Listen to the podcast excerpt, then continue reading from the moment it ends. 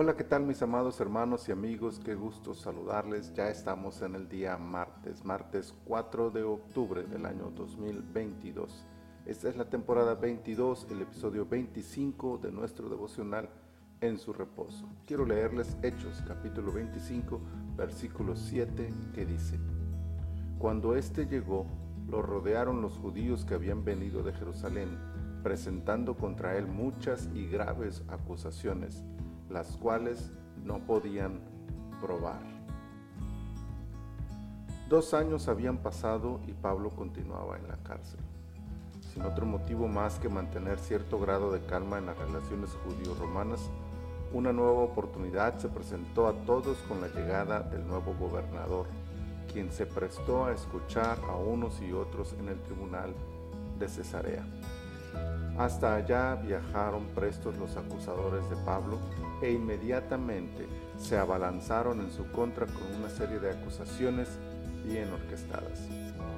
Uno tras otro parecían hablar sin parar y con una actitud intimidatoria levantaban toda clase de queja contra el apóstol. Sin embargo, el historiador Lucas nos entrega un detalle que hacía que aquella lista casi interminable de acusaciones careciera de sentido, las cuales no podían probar.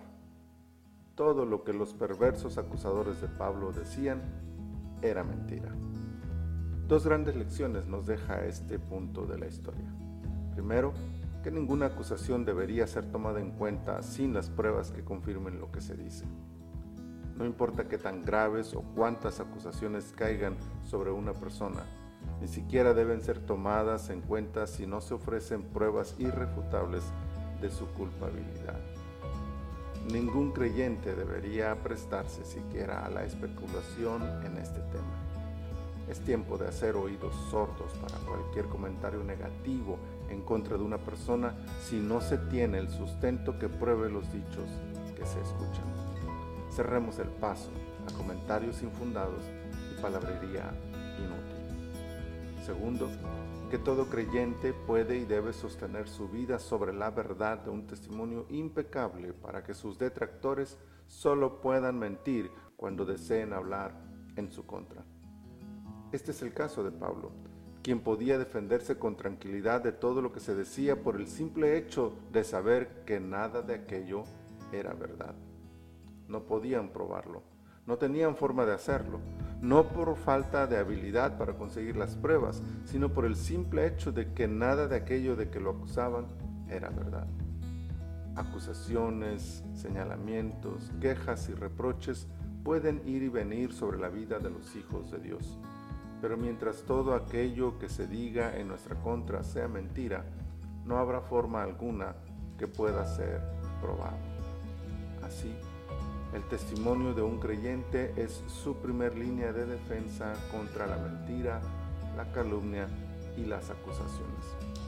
Así, honramos y dignificamos el nombre de nuestro Señor siguiendo su ejemplo, viviendo en todo tiempo según el alto estándar que la palabra de Dios demanda para los seguidores de Jesús. El Señor sea glorificado en la vida de cada uno de sus hijos. Padre, muchas gracias por este día y muchas gracias por esta palabra. Gracias por recordarnos lo importante que es cuidar nuestro testimonio. Gracias por, por recordarnos, Señor, lo importante que es guardarnos, Señor, de tal forma que aquellos que quieran hacernos daño solo puedan hablar de nosotros mintiendo. Señor, glorifícate en nuestras vidas y permítenos así honrarte con cada una de nuestras acciones. Muchas gracias te doy, Señor.